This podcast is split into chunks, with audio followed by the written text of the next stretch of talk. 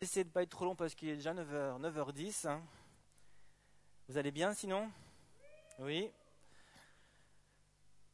Je vais continuer ce soir avec euh, un tout dernier message sur le thème que j'avais commencé sur le leadership de manière générale. C'est le dernier, message parce que j'ai regardé dans le programme, je ne prêcherai plus avant fin août. Vous vous rendez compte? Il y a trop de responsables ici qui ont envie de prêcher et tout, donc je suis obligé de leur laisser la place, ils se battent et tout. Donc il faut aussi leur laisser un peu la place.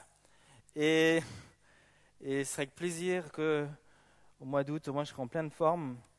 Mais ce soir, donc, j'aimerais vraiment vous, vous apporter un tout dernier message sur ce thème du leadership. Et puis, j'ai euh, donné comme titre à ces différents messages Allez. A-L-L-E-Y. Allez. Z. Et pourquoi aller? Tout simplement parce que, aussi dans mes temps de prière, dans mes temps de mise à part, lorsque je me mets à l'écoute du Seigneur, lorsque je me suis mis à l'écoute du Seigneur, il me semblait que le Seigneur désirait dire à chacun d'entre nous ici ce soir, et je vais encore me répéter, je l'ai dit plusieurs fois ces derniers vendredis, mais il y a un leader en toi. Il y a un jeune homme, une jeune femme que Dieu a appelé, que Dieu veut équiper et que Dieu veut envoyer pour que tu portes du fruit. Et ce n'est pas mes paroles, ce sont les paroles de Jésus, puisque Jésus a lui-même dit, ce n'est pas vous qui m'avez choisi, mais c'est moi qui vous ai choisi, je vous ai établi, je vous ai mis dans une position d'autorité afin que vous alliez et que vous soyez un arbre qui porte du fruit. Et le Saint-Esprit dit, suffit de rester assis, suffit de rester dans notre confort spirituel, il est temps de se mettre debout et d'aller et de commencer à porter du fruit. C'est très important ce que je dis là. La vie chrétienne ne devrait pas être une vie ennuyante. La vie avec Dieu ne devrait pas être une, une vie où on s'ennuie, une vie où on ne peut plus rien faire, une vie où on a comme des chaînes, et puis c'est c'est nul d'être avec Dieu, on est là parce que voilà, on sait que c'est la vérité, mais en même temps on est lié, il y a quelque chose qui ne va pas. Puisque Dieu a dit la vérité libère, la vérité n'emprisonne pas. Donc si tu vis ta vie comme ça, il y a quelque chose qui ne va pas. La vérité, elle libère, donc tu dois vraiment te sentir libre lorsque tu vis avec Dieu. Et lorsque Dieu parle, le but de Dieu, c'est de mettre en valeur la personne que tu es et la personne que tu es appelé à devenir. Le but de ces messages était, et puis ce soir encore, j'aimerais vraiment, au travers de ce message, mettre en valeur la personne que tu es et la personne que tu es appelé à devenir.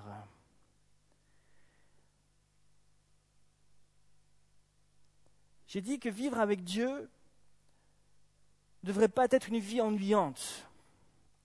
Il peut parfois y avoir de la routine. Mais ce n'est pas parce qu'il y a de la routine que ça veut forcément dire que Dieu n'est pas là.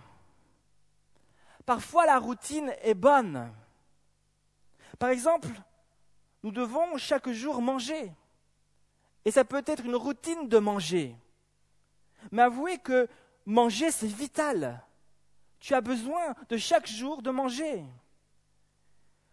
Moi, lorsque je rentre, quand je peux rentrer chez moi le soir, parce que je ne peux pas toujours être là le soir avec mes enfants, mais quand je peux y être, je sais que c'est moi qui vais faire à manger. Mes enfants aussi le savent. Ma femme aussi le sait. C'est pour ça qu'elle ne fait rien. Quand je suis là, en tout cas. Et ça peut être une routine. Oh, je vais encore faire à manger. Mais quelque part, c'est vital. Puis mes enfants en profitent toujours pour me demander les pâtes au saumon.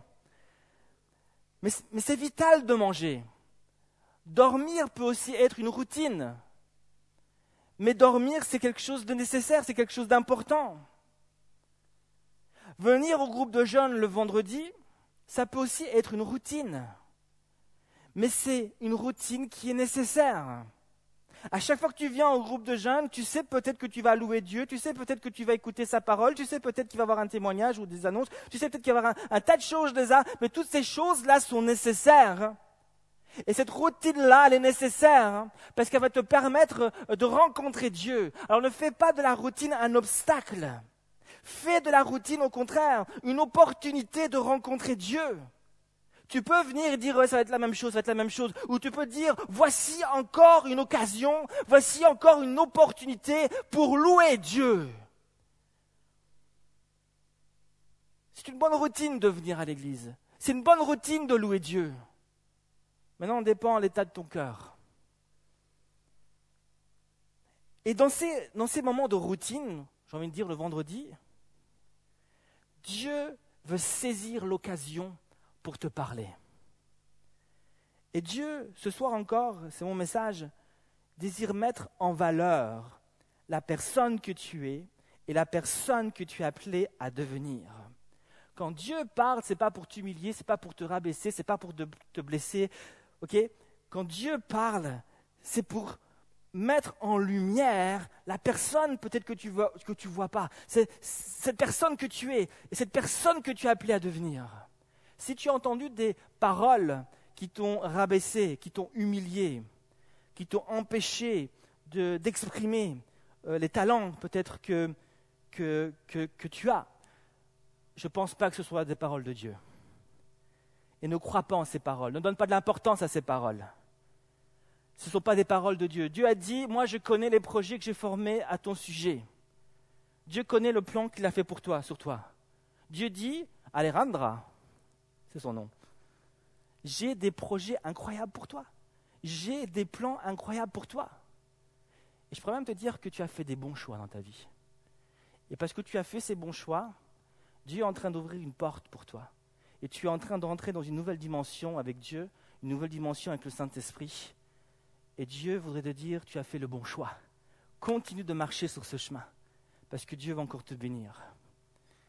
Dieu a des plans de paix et de joie. Et quand Dieu parle, c'est pour nous faire entrer dans ses plans de paix et de joie. C'est pas pour nous mettre des chaînes, mais c'est pour nous libérer de ces chaînes et nous faire entrer dans ces choix, dans, ces plans, pardon, de, joie et de bonheur. Ah, ça ne veut pas dire que la vie chrétienne sera toujours facile. On l'a vu la dernière fois. Dieu a conduit Moïse dans une embuscade, dans un cul-de-sac. Mais même euh, là, on voit que Dieu l'a placé pour manifester sa puissance. Et dans tout ce que Dieu fait, il a quelque chose de bien qui, en ressort. Dieu est un Dieu bon et il veille sur toi. Donc, Dieu veut mettre en valeur la personne que tu es et la personne que tu es appelé à devenir. C'est une pensée extrêmement importante. Et je voudrais développer euh, courtement cette pensée. Tu es une personne de valeur. OK? Dis à ton voisin, tu es une personne de valeur. Amen. D'après une étude qui a été faite en économie, il a été découvert que la valeur de quelque chose est définie par rapport à sa rareté. La valeur de quelque chose est définie par rapport à sa rareté. Donc plus une chose est rare, plus cette chose aura de la valeur. Plus une chose est rare, plus cette chose va coûter cher. Et c'est pour ça, par exemple, que le diamant ça a beaucoup de valeur. Surtout si tu prends le diamant rouge, puisque c'est le, diamant le plus rare des diamants. C'est rare. Ça a de la valeur. Si par exemple, tu mets, je mets dans ma main gauche un gramme de diamant, et que je mets l'équivalent d'un gramme de diamant, et que je mets dans l'autre main l'équivalent de un gramme d'argent, quelle main pèse plus lourd? Celle qui a le diamant ou celle qui a l'argent? Ben, Celle qui a le diamant. Et vous aurez tous envie de me baiser la main gauche. Celle-là. Alors, ah, pourquoi? Parce que le diamant, un gramme de diamant, ça a plus de valeur qu'un gramme d'argent. Un gramme de, et ça a plus de valeur parce qu'un gramme de diamant, c'est beaucoup plus rare qu'un gramme d'argent. Et parce que le diamant est plus rare, il aura plus de valeur. Et parce que euh, l'argent, on pourrait dire c'est de la monnaie courante, il aura de moins de valeur que le diamant. Et donc, parce qu'il est rare, il aura plus de valeur que l'argent. Voici donc ce que nous sommes en train de dire. Plus une chose est rare, plus cette chose aura de la valeur, plus cette chose sera chère. Maintenant, écoute-moi bien. Est-ce que vous pouvez avec moi tous me montrer votre pouce? On ne va pas faire d'autostop ce soir? Voilà, vous avez tous un pouce. Est-ce que vous savez, certainement, que sur ce pouce, il y a votre empreinte digitale, il y a votre empreinte digitale? Nous avons tous ici une empreinte digitale. Vous pouvez baisser votre pouce si vous le voulez. Mais nous avons tous une empreinte digitale. Il y a plus ou moins 7 milliards d'habitants sur cette terre. Et les 7 milliards ont tous une empreinte digitale, ont tous une empreinte qui leur correspond. Et ce qui est juste incroyable, c'est que chaque empreinte est unique. Il n'y a pas une seule empreinte qui ressemble à une autre. Parmi les 7 milliards d'empreintes, chaque empreinte parmi les 7 milliards est différente et unique. Yes, you are unique. OK? C'est unique. Pourquoi? Parce que Dieu l'a voulu comme ça. Pourquoi? Dieu nous a créés uniques. Parce que lorsque Dieu nous a créés, il connaissait la définition de la valeur. Il savait que plus qu'une chose est rare, plus cette chose a de la valeur. Alors Dieu s'est dit, j'aime tellement les hommes, ils ont tellement de valeur à mes yeux qu'ils seront uniques. Tu es unique parce que tu as de la valeur aux yeux de Dieu. Tu es rare. Il n'y en a qu'un seul comme toi. Parce que tu as de la valeur aux yeux de Dieu. Tu coûtes cher. Tu coûtes extrêmement cher. Tu coûtes tellement cher que lorsque Dieu doit te racheter à cause du péché, il ne peut pas juste donner un homme, il ne peut même pas sacrifier un ange, il doit sacrifier son unique fils pour toi qui es si unique à ses yeux. Le prix de la mort de Jésus, c'est la seule chose qui pouvait te racheter tellement tu as de la valeur, tellement tu coûtes cher aux yeux de Dieu. Tu es quelqu'un d'important aux yeux de Dieu. Et j'espère que tu comprends cela. C'est une clé extrêmement importante à comprendre. Tu as besoin de comprendre, de réaliser que tu as de la valeur aux yeux de Dieu. Quand ce que tu réalises, lorsque tu découvres, tu découvres cette vérité, il y a quelque chose qui se passe. Le leader qui est en toi, le jeune homme, la jeune fille qui est en toi, il y a quelque chose qui se passe. Lorsque tu prends conscience de cela, tu libères le leader tu libères le jeune homme, la jeune femme qui est en toi et qui a juste envie d'une seule chose, c'est de porter du fruit. C'est une clé extrêmement importante. On a vu la dernière fois la foi, combien c'est important, mais il y a aussi une autre clé ici. Comprends, découvre la valeur que tu as, découvre qui tu es, découvre cette personne de valeur que tu es aux yeux de Dieu. Lorsque tu fais cette découverte, tu libères le leader tu libères la personne si exceptionnelle. C'est ce que Dieu a dit à Josué. Rappelez-vous, il dira à Josué, tu es appelé à succéder Moïse. C'est, toi qui vas euh, faire passer mon peuple dans le pays promis. Mais il dira, c'est grâce à toi. C'est comme si Dieu pointe du doigt Josué et dit, c'est grâce à toi. Les projecteurs sont sur Josué, les lumières sont sur Josué. Et Dieu dit, c'est grâce à toi. Et Josué prend soudainement conscience, alors qu'il avait peur, il, il était tout craintif, il prend soudainement conscience que Dieu l'appelle à faire quelque chose d'important et qu'il est suffisamment important dans les yeux de Dieu pour être choisi par Dieu et pour conduire le peuple dans le pays promis. Et Dieu dit, c'est grâce à toi. Je t'ai choisi. Tu as de la valeur. Je veux t'utiliser. Lorsque tu libères le leader qui est en toi, tu fais ce que le leader fait. Qu'est-ce qui fait le leader? Il y a de l'impact. Le leader porte du fruit. Il va de l'avant, il commence à porter du fruit pour Dieu. Dieu veut que tu aies de l'impact. Tu es appelé à ça, à avoir un impact autour de toi. Quel est le plus grand impact que l'homme peut connaître. Est-ce que c'est lorsqu'il va bousculer quelqu'un dans la rue? Est-ce que c'est le fait de prendre un arbre? Moi, je me souviens quand j'étais, quand j'étais beaucoup plus jeune, j'avais avoir 12 ans, mon frère a ramené un scooter à la maison et il avait 17 ans. Et puis, euh, il m'a dit, tu ne voudrais pas essayer le scooter? Je dis, ouais, j'aimerais bien essayer, j'aimerais bien essayer, j'aimerais bien essayer. Alors, il a pris le scooter, et puis on était dans le jardin de mes parents, puis j'ai pris le scooter, j'ai commencé à faire mon malin, à prendre dessus, faire boum, boum, boum, boum, boum. Puis il a dit, vas-y, vas-y, accélère à fond. Puis j'ai accéléré à fond, le scooter est parti, j'étais dessus, bien sûr, et j'arrivais plus à freiner. Il disait, freine, freine, freine, mais je, je freinais à fond, mais j'accélérais aussi à fond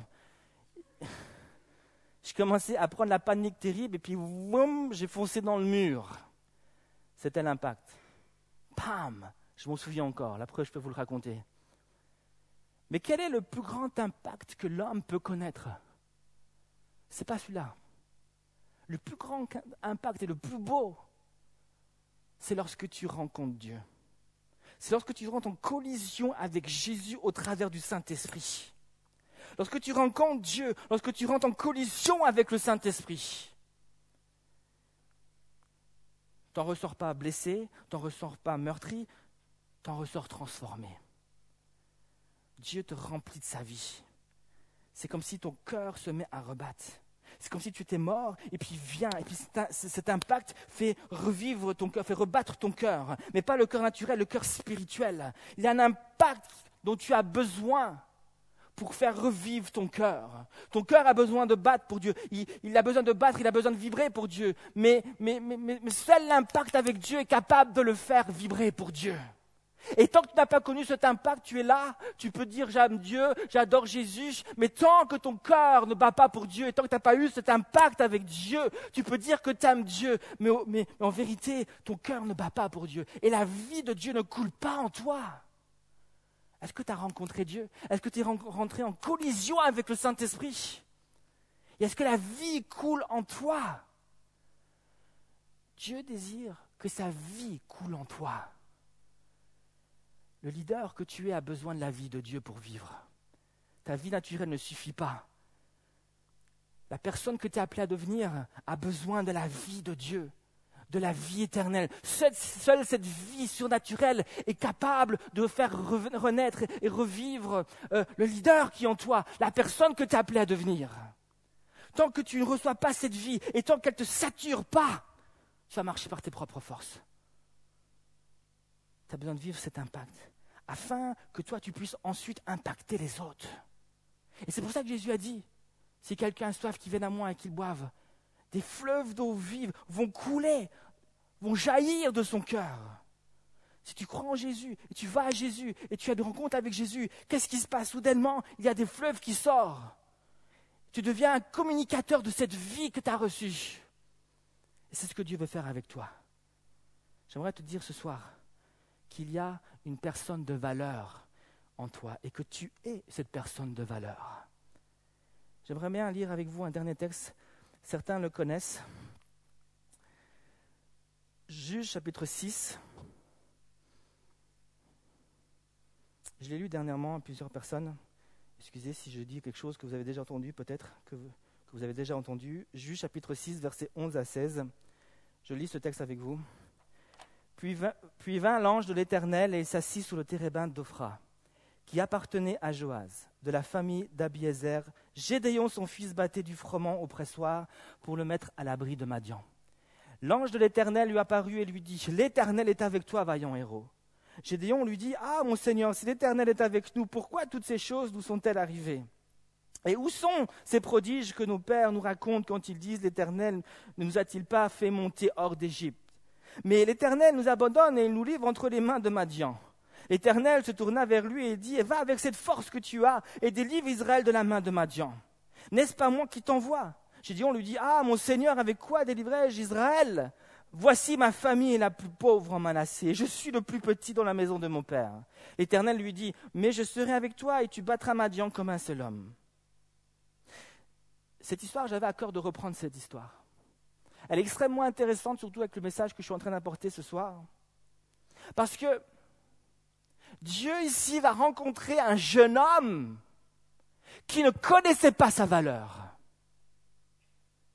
Lorsque l'ange de l'Éternel vient près de, Gédéon, pardon, Gédéon est en train de battre du froment dans un pressoir à raisin. Pourquoi? Mais parce qu'il avait peur. Il est en train de mettre ce, froment à l'abri de l'ennemi qui avait envahi le pays d'Israël, de Madian qui avait envahi le pays d'Israël, et il avait peur.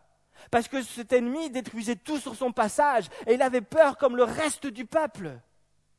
Et il cherchait à cacher ce qu'il avait réussi à trouver, à récupérer. Il le cachait pour que l'ennemi ne lui vole pas, et ne le détruise pas.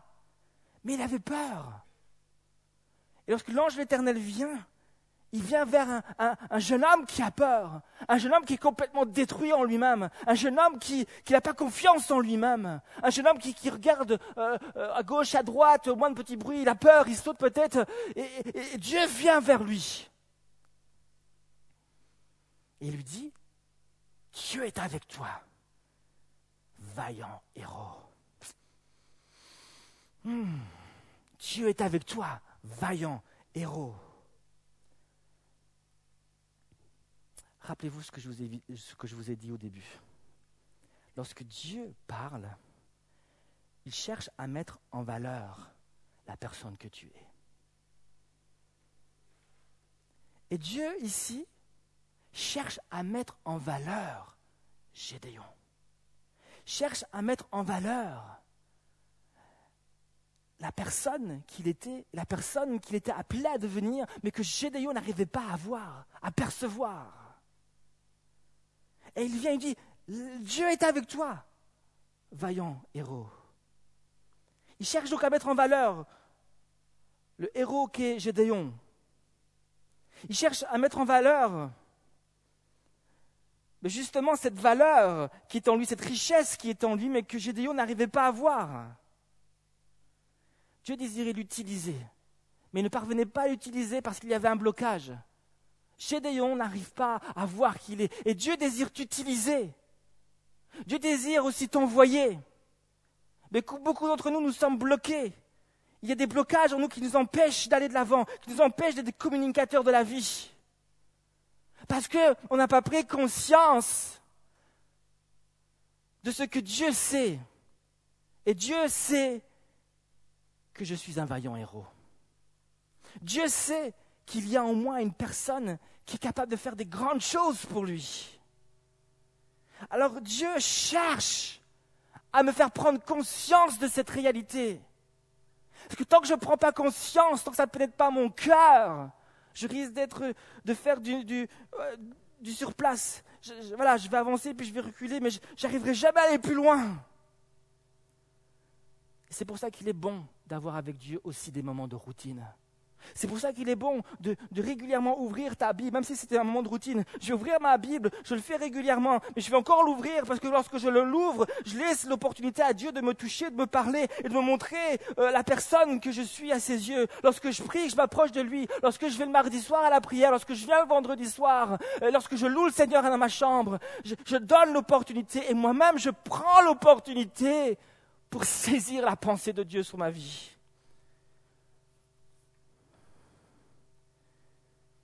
À chaque fois que je lis ce texte, je l'ai dit récemment à certains jeunes ici, j'imagine toujours Gédéon, lorsqu'il entend ces paroles, L'Éternel est avec toi, vaillant héros. j'imagine Gédéon qui a soudainement une vision, qui se voit en armure, un bouclier, un casque, une épée, un javelot, sur un cheval, peut-être 10 kilos de plus avec des gros muscles, puis se voit comme un vaillant héros. Puis soudainement, je l'imagine qui secoue un peu la tête et qui, comme si, qui sortait de son rêve, un rêve qui ne pourrait jamais devenir réalité. Puis je l'imagine en train de penser, de dire, mais qu'est-ce que j'ai entendu là?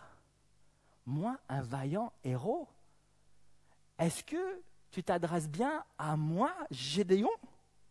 Tu as dit un vaillant héros Plutôt un vilain zéro, mais pas un vaillant héros.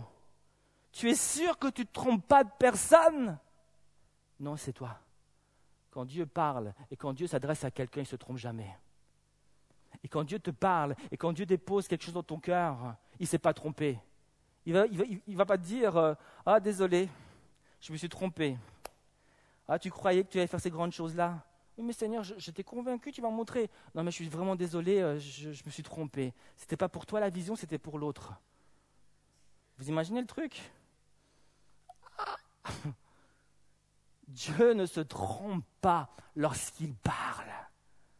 Il ne se trompe pas. S'il a déposé des choses dans ton cœur, chéris-les. Ça vient de lui. Il faut vraiment que ça vienne de lui. Hein. Donc, on voit ici que l'image que tu as de toi et que tu perçois de toi est très importante. Parce que l'image que tu as de toi va déterminer en quoi tu vas croire et en quoi tu vas placer ta foi. Et ce en quoi tu vas placer ta foi va déterminer qui tu vas être ou pas être et ce que tu vas faire ou pas faire. Si par exemple tu as une image de toi de quelqu'un qui est archi nul, parce qu'on t'a toujours dit que tu étais nul et tu étais un bon à rien, tu vas finir par avoir une image de toi d'un archi nul. Tu vas finir par mettre ta foi dans cette image. Et cette foi va te motiver et va, va faire de toi, va finir par faire de toi exactement ce que tu vois, un nul, une personne qui n'est pas capable. Et lorsque tu devras fournir des efforts, tu auras ces pensées qui vont venir. Maintenant, de toute façon, je suis nul, je arriverai pas. Et puis tu vas baisser les bras. Parce que ta foi en cette image va t'influencer dans ce que tu vas faire ou pas faire, dans ce que tu vas être ou pas être, dans ce que tu vas dire ou pas dire. La vision de toi, de, ce, que tu perçois de toi, l'image que tu as de toi est très important. C'est très important de comprendre que tu as de la valeur. C'est très important de comprendre que tu es quelqu'un d'important aux yeux de Dieu. Et c'est ce que Dieu veut faire comprendre à Gédéon. Gédéon se voit comme Déjà, il voit sa famille comme la plus pauvre, et lui, dans sa famille, est le plus petit. Donc, il se voit comme un vermisseau. Moi, je suis tout petit. Qu'est-ce qu'on peut faire avec moi? Personne m'a jamais dit quelque chose de bien. Personne n'a jamais dit que je pourrais faire quelque chose de grand. Euh, moi, vraiment, et puis tu dis, toi, que je suis un vaillant héros. Vous savez ce que ça veut dire littéralement, vaillant héros? Ça veut dire un guerrier puissant, ultra compétent cette part-là. Oh, hallelujah. Un guerrier puissant, ultra compétent. Dieu est en train de lui dire, mais mon gars, t'as pas vu les compétences que t'as? T'as pas vu les talents? Laura, t'as vu les talents que tu as? C'est abusé. C'est abusé, ma femme, ma fille. Quand je dis ma femme, euh,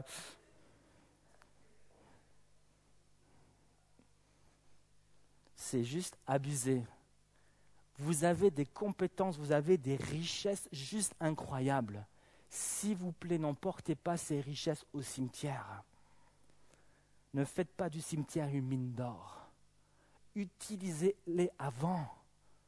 Certaines personnes sont mortes avec des projets de malades. C'est sous terre maintenant. C'est fini. On peut arroser, ça ne va plus rien faire. C'est maintenant que tu peux accomplir ces grandes choses. C'est pendant que tu es encore vivant sur terre que tu peux être ce vaillant héros, que tu peux utiliser toutes ces compétences que Dieu te donne, toutes ces richesses que Dieu te donne, cette vision, ce potentiel que Dieu a mis en toi. Dieu veut que tu l'utilises et que tu changes les choses et que tu réécrives l'histoire s'il le faut. Tu es un vaillant héros. Tu es une vaillante hérote. On dit héroïne. Dieu veut mettre en valeur la personne que tu es. Alléluia. Je, vais juste terminer maintenant ce soir. Je ne sais pas si je vais raconter cette histoire que certaines connaissent déjà. Mais est-ce que, euh, Anne-Christelle, tu peux déjà venir au piano? Je voudrais juste arrêter le message ici.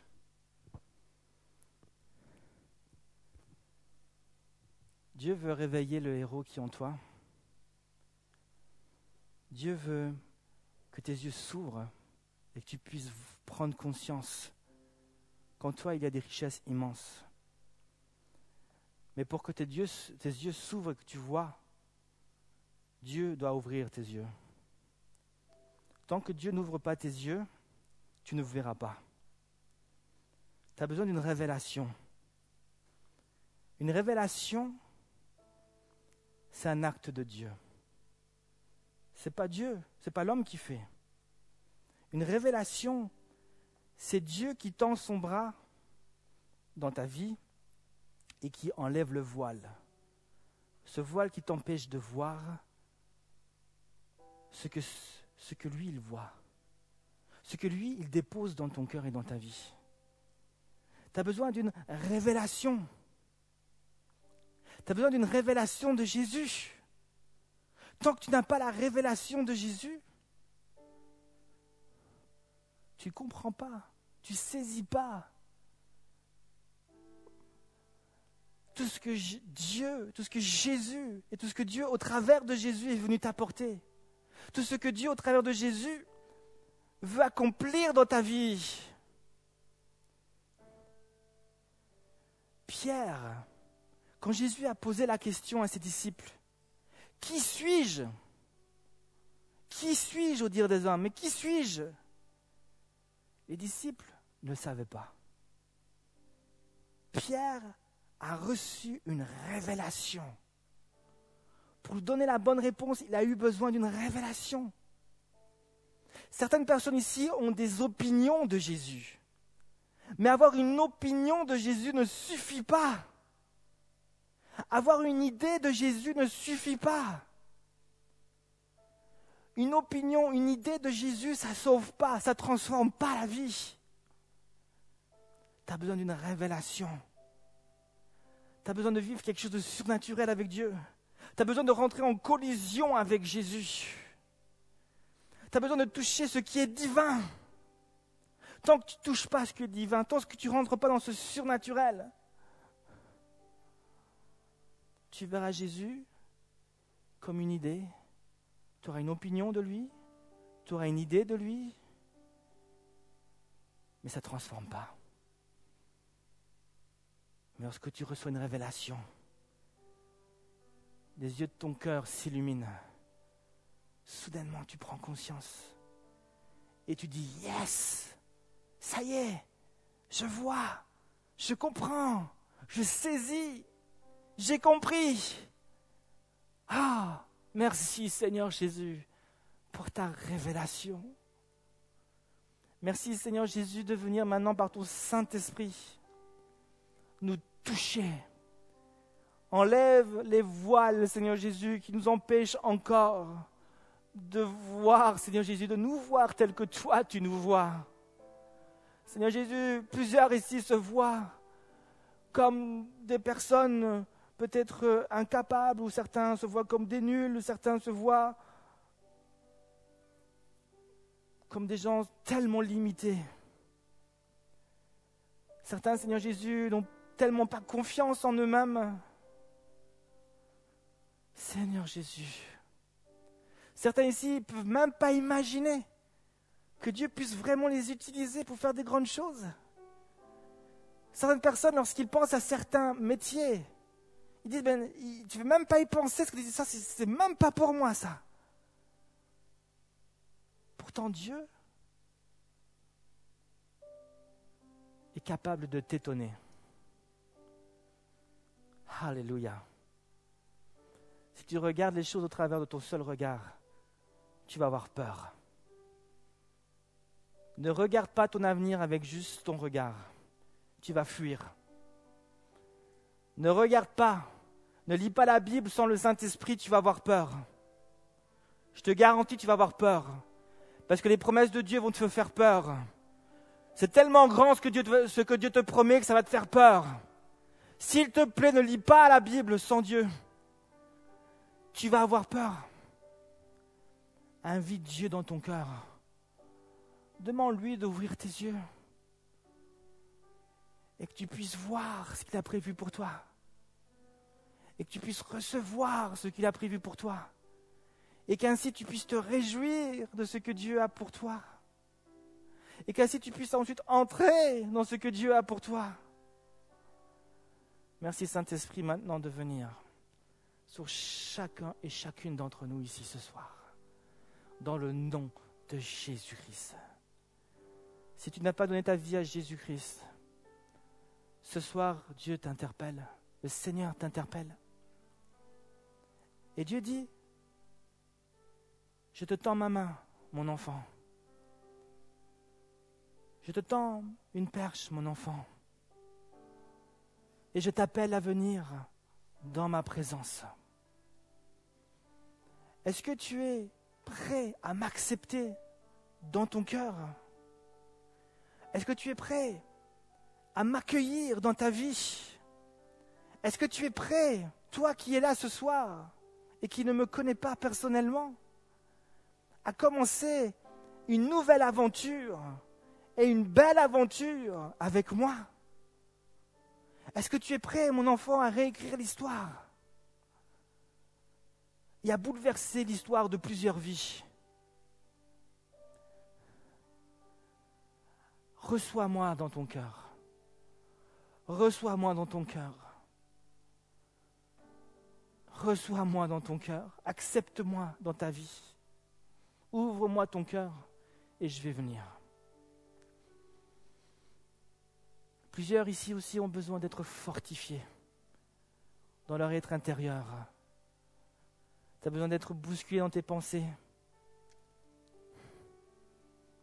Alléluia. Plusieurs se sont limités, se sentent limités.